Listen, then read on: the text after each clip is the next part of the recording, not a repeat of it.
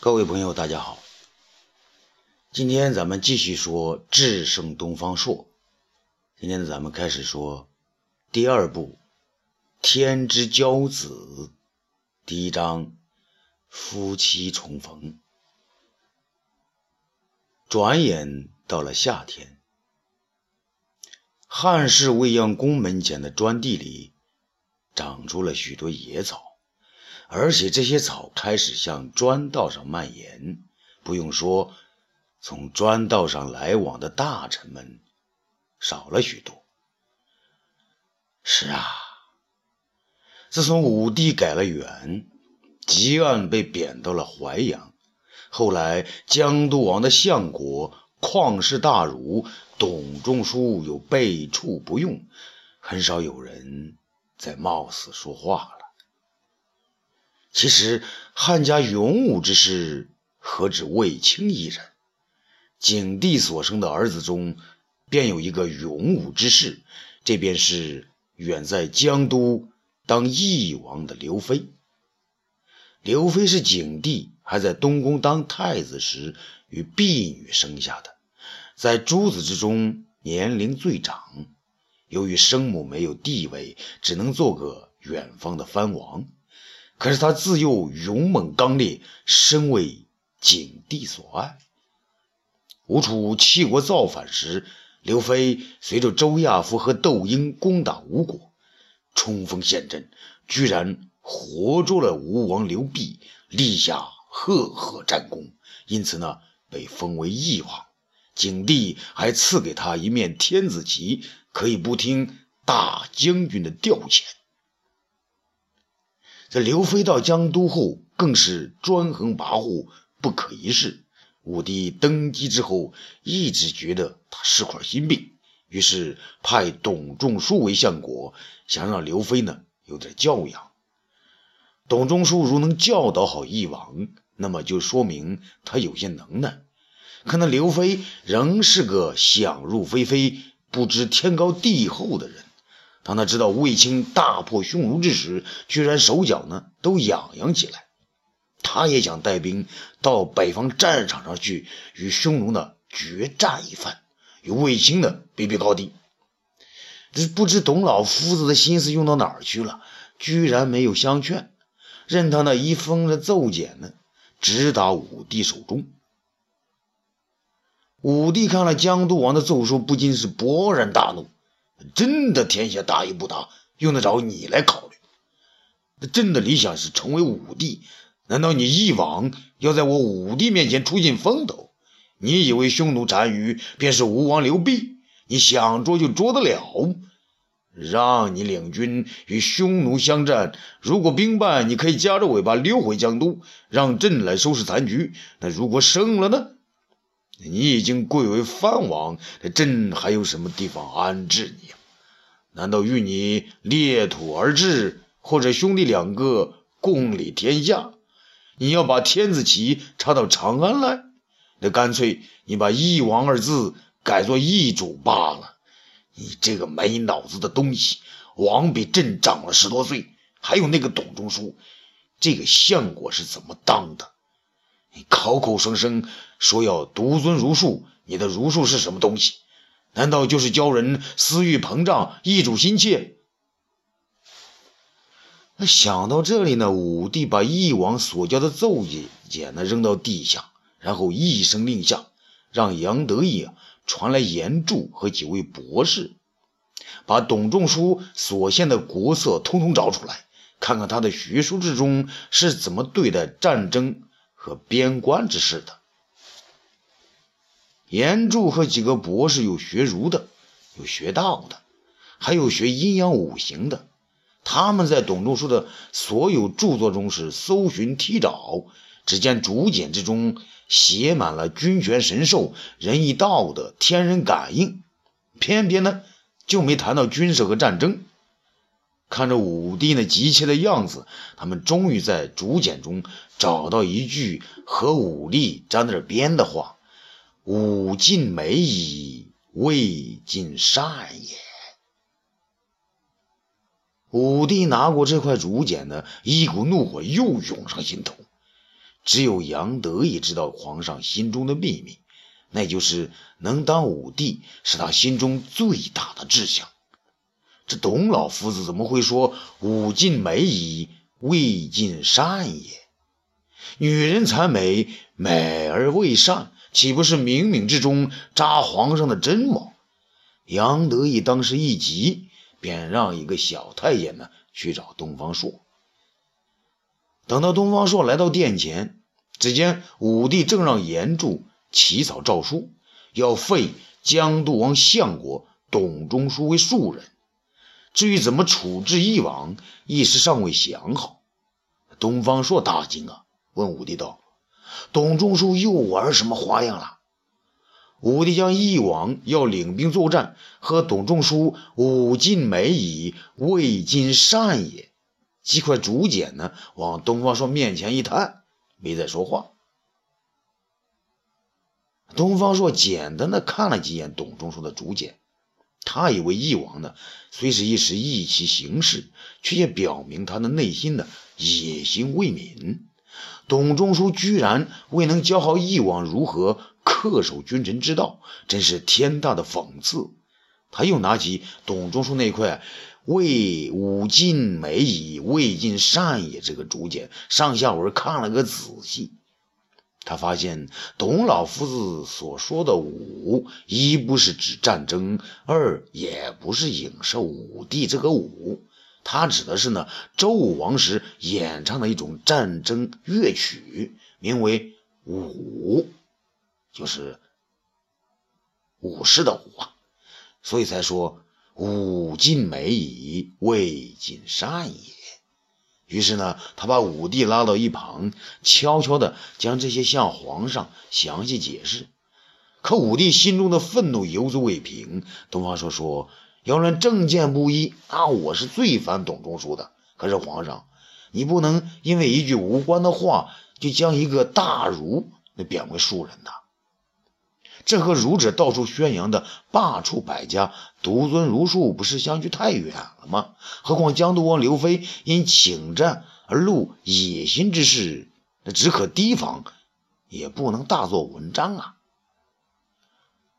武帝后来让严柱重新写了诏书，将董仲舒撤去江都王相国之位，贬为中大夫。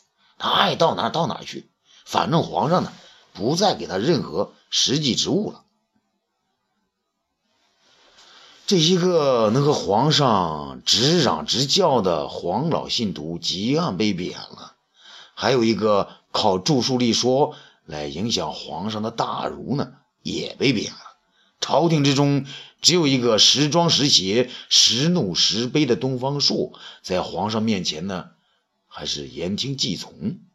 可是大家都知道，东方朔就像一个能将死牛的骨头装在活牛身上的神者包庖丁，谁能学会他他那一套啊？勇武者如卫青，那个狡慧者如张汤，还有那个近来皇上颇为赏识的主父偃。一个个全都是自愧不如啊！至于那些没有几把刷子的，当然也就向后退了。从而呢，武帝的活动中心便由未央宫转向了建章宫。建章宫呢，在长安城外，上林苑就在边上，而且武帝的众多美女啊，都在那里安身。还有他近来最喜欢的仙人李少君，正在那里的一个秘密地方给他炼丹呢。已近而立之年的汉武帝，在改元之后，顿时觉得心里一片轻松。卫子夫给他生了两个女儿，一个儿子。他立了太子呢，在刘家诸侯中是昂首挺胸，再也没有无后的空荡荡的感觉。而皇后卫子夫和过去的阿娇比起来，是那样的贤淑。她从来不管武帝的事情。皇后的哥哥卫青是如此的英勇无敌，将匈奴打的是丢盔卸甲，望风而逃，一洗高祖留下的遗恨。母亲的身体呢也不行了，她再也不想多管儿子的事情。他这个皇上当的是随心所欲啊。然而啊，他依然是心有宏愿。汉武帝是个静不下来的人，司马相如遗下的封禅书是时不时的翻动着他心中的波澜。秦始皇未曾到泰山封禅，那是在他派大将蒙恬击败匈奴之后。可我武帝虽有卫青，但匈奴未灭呀。他还觉得自己身体啊，不像前些年那样精力充沛了。他卫子夫刚来时，他是个永远都不会疲倦的雄狮。可这几年又信了几个美人，觉得自己已大不如从前，至少呢，不能一夜呢黑上几次了。好在李少君来到之后，给他炼了不少仙丹，说是这个服了他可以长生不老。长生不老当然是最好的事儿，可武帝觉得服了这药啊，自己的性欲一天一天的增强，有时连卫子夫都说承受不起了。于是呢，便将他推到宫外，由他呢在建章宫内养三千佳丽、五千美女去。他的心中有时。仍然有些空虚，这空虚来自极暗的被贬，耳边呢少了个刺头。这空虚还来自东方朔的话少了。武帝要他在李少君的帮助下恢复神仙的记忆，可他却成了不叫就不到的人，远非过去活络。是因极暗被贬，他心里不太痛快，还是又有了新的主意？准备对付李少君，或是东方朔过新年后娶了新的小妾，哈哈，也力不从心了。武帝觉得空虚还来自丞相的身上。这个公孙弘啊，是个最听话、最不碍事的丞相。武帝呢，有时觉得他是历代皇朝中那最好的丞相。于是呢，他下了一道旨意，取消祖宗时留下的那条规矩：丞相是文官，没有必要非要封侯不是，才能拜相。这样呢，公孙弘变成了汉代第一个没有侯爵之位便当了丞相的人。可武帝却又觉得自己可以无为而治，丞相和大臣子不能无事啊，无事就会生非呀。而且呢，和秦始皇时候那个相比，自己朝中能干的人才呢还不算多。他想起了昨天晚上重读东方朔的书书简时留下的诏令，于是决定把大臣们马上叫到一起，让他们动起来。得意，武帝叫道：“奴才在。”杨得意虽然三十出头，但已经有一些所中的老成持重的样子。也许是身上激素太少的缘故吧，他都开始发福了。让丞相和文武百官赶快上殿，朕有事要吩咐。奴才遵旨。只是杨得意有话想说，不敢开口。这是什么？皇上，您不是下诏了，说丞相议事，除休沐之日，一天不可中断。而非重大之事，皇上不必过问，三日一朝即可吗？那我问你，今天是第几日？杨得意掰着这个指头算着。皇上，前天张汤送来几个姑苏美人，您不是还在这儿见他的吗？还不管那么多，朕要今天上朝去未央宫，马上都给我上朝，朕有诏令发布。啊，是啊。奴才遵旨。杨得意不敢再说，忙下去传令。这未央宫内啊，群臣毕集，三遍万岁叫喊完毕，众臣还在等着皇上的平身二字出口。不料呢，得意呢却尖声尖气的念起诏书来：“奉天承运，皇帝诏曰：朕承汉室大统。”首以用人为要，朕登基伊始，就令四方举贤人纳良才。十多年来，英杰之士，或自荐于朝，或郡国保举，或大臣引荐，或朕自擢用，一时人才济济。然而朝中郡国虽人满，但忠孝且才卓者，有能且廉洁者尚不足用。力不乏人而缺廉者，也有遗贤未得录用。朕今再告天下郡国各等官吏，必向朕保举忠孝廉直之士，尤以能理财治国者为要。钦此。一声“钦此”，便是平身。诏令刚毕，朝臣纷纷起来，有的呢开始议论。丞相公孙弘跨步向前，再跪而言：“皇上圣明，臣以为皇上刚继大位，就重用儒者。那儒者天下之师也。是然而时至今日，天下仍有不尊儒生之人，朝中且多杂学之士。”臣以为，皇上要举孝廉，就要以武师董仲舒之言，罢黜百家，独尊儒术。由此之道，天下方可大而一统，人心方可一而化之啊！听了这话，朝中的议论呢就更多起来。东方朔开始不动声色，他见众人呢只议论不言语，便向太史公和卫青等人。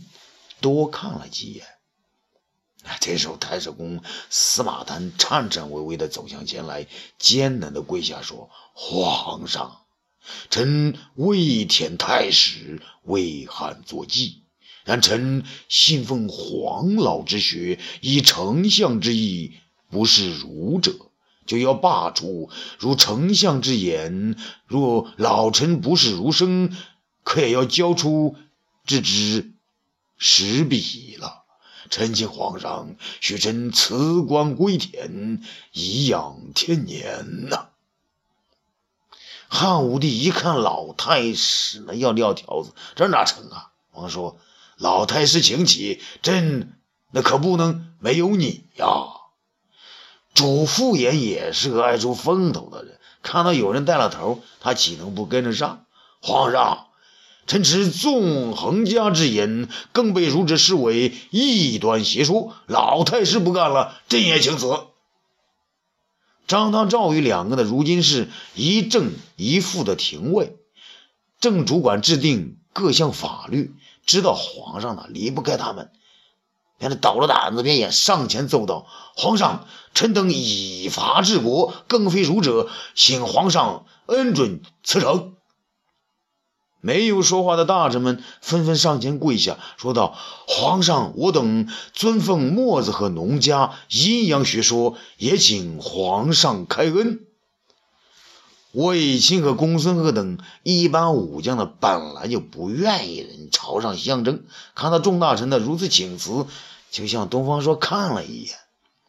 东方朔呢，使了个眼色，卫青等人也上前说道：“皇上。”我等学兵家学说，请皇上恩准卸甲归田。朝中的大臣呢相继出列，只有东方朔和公孙弘一左一右，两个独立。汉武帝是左顾右盼一下，发现呢，这又有点像当年的董仲舒与东方朔之争，而公孙弘念念不忘独尊儒术。倒也有些恒心，可东方朔怎么不争了呢？他怎么会老实起来了呢？朕前不久才贬了董仲舒，儒术是个什么东西？难道朕还不明白？武帝最佩服高祖刘邦所为之一呢，就是他当着众位将领的面，把大儒叔孙通的帽子拿过来，在里面呢撒了一泡尿。想到这里，他大笑了，哈哈哈哈哈哈！都起来，都起来！朕只说要举孝廉，并没说只用儒生啊。丞相，看来朕要按你的说法罢黜百家，独尊儒术，朕就真成了孤家寡人喽。还好啊，还好，还有一个东方爱卿不愿离朕而去。东方爱卿，你几时也洗心革面，啊，做起儒者来了？东方朔却独自在一边呢，自言自语，并不回话。刚起来的大臣们都转过头来来看着他。东方朔，朕问你呢。汉武帝有点急。东方朔装作一愣，然后呢向前一揖：“皇上，刚才他们那都都跪着干什么呀？”汉武帝心想：这八成东方朔的记忆要回到仙人中去了，不然他为什么会走神啊？不管他，他真要看看他在想什么。他真问你啊，你不回答朕的话，嘴里那得嘀咕些啥？东方朔说：“啊，臣想起了司马迁告诉臣的一个，哎，一曲这个《李相歌谣》。《李相歌谣》。”那你好兴致啊！说来，朕也听听。东方朔严肃地走上前来说声：“臣遵旨。”便声情并茂地吟诵起来：“举大儒不知书，见笑脸复别居。贤良方正广积怨，欺师灭祖降俸禄。”这不用说，公孙弘大为恼火，就连汉武帝也不相信。东方爱卿，有这种李相歌谣，那是你自己编的吧？你给朕解释解释，都是什么意思？东方朔慢慢前来，皇上，这举大儒不知书，就是说如今的大儒并不真正的了解尚书。不信您问问公孙丞相，那尚书一共有多少篇？汉武帝是惊讶了。丞相，难道你真的不知？